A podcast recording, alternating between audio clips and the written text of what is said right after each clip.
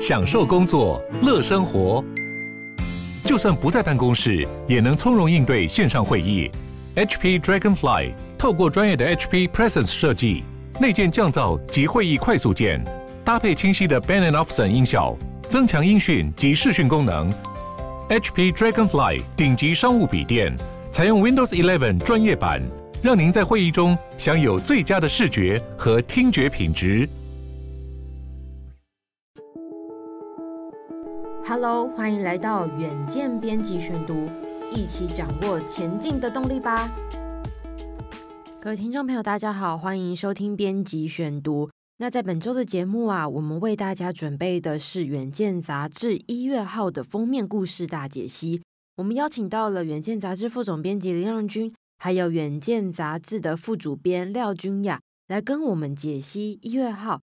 一月号我们写的题目是“全球新霸主从缺吗？”那将会根据经济、产业、中美角力等等的方面来解析二零二三年全球的新霸主会是谁。那这两集都相当的精彩哦，而且节目一定要听到最后哦，我们会有好礼要送给大家。那今天要为大家先准备的文章是《印度瞄准中国，争全球第二大经济体》啊，非常重要的题目，那就请收听接下来的文章。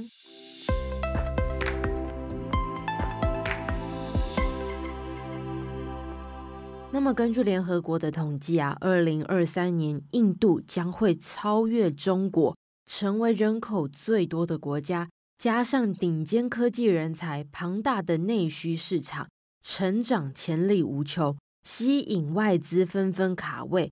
那么，印度会成为第二大经济体吗？是大家都在问的问题哦。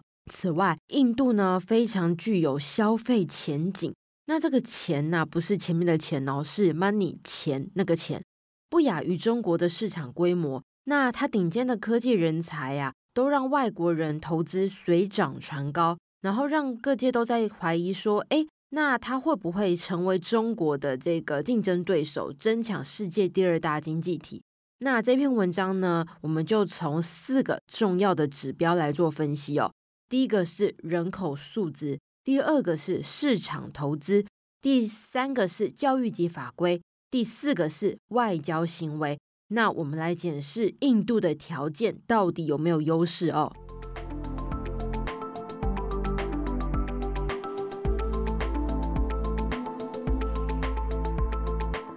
那指标第一个就是刚说的人口数值，人口总数带来的人口红利。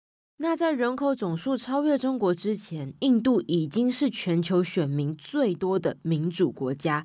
那么，以印度二零一九年的国会下议院选举为例哦，这场五年一次的全国选举，当时共约有九亿的合格选民，投票时间呢持续了三十九天，总共有七个阶段。那投入的选务人员超过一千万人。所以呢，它就被称为世界上选民最多、投票时间最长、选举总金额最高的民主选举。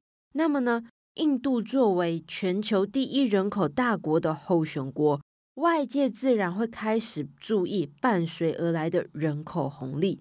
印度本身拥有的语言优势，还有高数值移民，确实让全球投资者不得不重视印度市场的潜力。那根据统计，印度目前不仅是世界第二人口大国，也是全球青年人口最多的国家。大约有三分之一的印度人口年龄分布在十五到二十九岁之间，更有百分之六十四的印度人口处于工作年龄。不过呢，人口红利的背后其实也是藏着隐忧，甚至可能成为人口负债。怎么说呢？首先，印度每年虽然会有七百万大学毕业生，但是高等教育品质相对比较差，尤其是高等教育并不完全符合求职需求。根据一份安永公布的报告指出，高达九十三 percent 的印度气管硕士与八十 percent 的理工科毕业生无法被企业录用，即使录取了，企业在雇佣后，还得另行规划基础训练，其次，印度社会存在已久的种姓制度，也是侵蚀印度人口红利的凶手之一。那么，印度富莱明大学社会科系主任，他就在接受远见访问时候指出，印度独有的种姓制度确实缩限了印度社会的流动性，也降低了印度新生代努力的动机。不过呢，在印度执教超过十年的他，他也点出一个新议题哦，就是印度目前最有势力的种姓制度是富豪，也就是说，后续会产生什么样的影响，其实是值得我们静静的观察的。再来第二个指标，刚刚有提到的就是市场投资，也就是市场的规模。那么，根据摩根士丹利以及标准普尔在二零二二年十一月发布的报告，印度最快会在二零二七年成为全球第三大经济体。目前，印度已经是世界成长最快的经济体。过去十年的国内生产总值平均成长五点五 percent。摩根士丹利印度首席策略师迪赛伊他就预测了，到了二零二七年。印度不但会超越日本、德国，成为世界第三大经济体，还会拥有全球第三大的股票市场。另外一份的摩根士丹利的报告也指出，印度在二零三一年的 GDP 会从目前的三点五兆美元成长超过七点五兆美元。印度在全球制造业中的比例也将扩大，预计从二零二三年起。制造业的产出总额每一年都会超过四千亿美元，二零二八年以后更成长到五千亿美元。那么，印度是否会复制中国的步调，从低成本的世界工厂变身成为消费力强劲的世界市场呢？答案是肯定的。全球离岸外包、数位化和能源转型。都成为带动印度经济高速成长的火车头，再加上印度政府推出企业减税、投资激励和基础设施支出等等，都有志于推动制造业的资本投资措施，让许多跨国企业对于在印度投资的前景保持乐观。第三个指标，教育现状以及投资法规。近年来呢，印度年轻人口的就业低落，成为全球关注的焦点，导致印度无法充分利用年轻人口充裕带来的发展红利，甚至连应届大学毕业生都争相应征蓝领工作，造成印度高学历人力的非正轨流动。根据世界银行二零一八年统计，印度高等教育规模排名全球第三，仅次于美国及中国。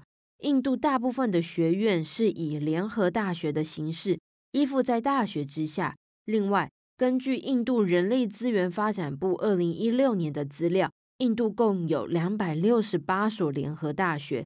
尽管如此，在印度十八到二十三岁、超过一亿四千万的年轻人口中，却仅有四分之一接受高等教育。这个现象在许多盈利为主的教育家眼中，成了赚大钱的市场，因此有近六十 percent 的印度大学生就读私立大学。这衍生出另外一个问题，就是教育资源不公，少数精英占据多数资源，俨然扩大了年轻人日后就业条件的差距。除了广设大学的毕业生数值参差不齐，印度政府没有为年轻人创造足够的就业机会。也是印度年轻人学非所用的主因。最后，印度现行的投资法规仍然以一九五六年制定的公司法为主，并于二零一三年增修，确实进一步完备了股东诉讼制度，加强对股东权益的保护，是印度商法领域的重大改革。但是，印度现行税务制度太多样，成为阻绝外资进入的障碍。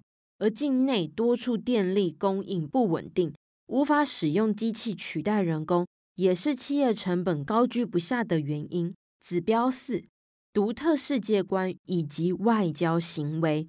美国智库外交关系协会近期一份报告提醒，当美国在东南亚影响力逐渐式微，正在崛起的印度可能成为制衡中国的重要力量。再加上中国受到越来越多国际社会监督，也逐渐排除在各国的国外援助预算当中。相形之下，印度受到相对中国较少的国际批评，也接受比中国更多的国际援助。只是这样的发展模式，让印度的外交行为受到牵制，不像中国那样自主。传统印度外交政策体系称为曼陀罗体系，这种以北印度地缘政治概念为发想的外交思想，着重以中立、联盟、颠覆、侵占等方式来保卫国家。此外，印度社会中以婆罗门为首的种姓文化，造就独树一格的婆罗门等级世界观，让政治精英惯以印度为中心思考。并产生优越感，相信印度未来会在世界舞台上扮演关键的角色。这个世界观呢，也同样体现在现在印度现任总理莫迪的外交政策上。根据 BBC 的报道，这位于二零一九年成功连任的印度总理，第一任期的外交政策，包括对中国、巴基斯坦的立场以及东南亚国家的互动，都受到印度多数民众的支持。挟着国内的民意基础，目前呢还传出莫迪有意效法中国国家主席习近平，继续挑战总理职务，确保印度的发展。如果传言是事实，预料他也会秉持着曼陀罗思想，走自己的外交道路，不甘屈于某国的附属品。就算是面对美国，也是一样的。我们总结一下哦。如果印度要来挑战第二大经济体，其实可能还言之过早喽。和中国相比，印度具有人口年轻、民主政体和市场经济等优势。过去五年呢，吸引海外投资将近四百四十亿美元。此外，印度人口会在二零二三年超车中国。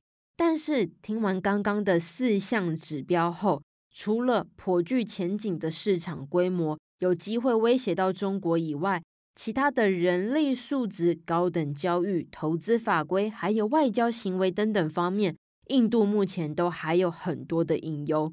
所以呀，若是以人口总数超越，就认为印度有能力挑战中国，可能还言之过早了。以上就是今天的编辑选读。如果你喜欢远见 On Air，欢迎留言或是赞助给我们。如果想了解更多细节，欢迎参考资讯栏的连接。最后，请大家每周锁定我们，陪你轻松聊财经、产业、国际大小事。下次再见，拜拜。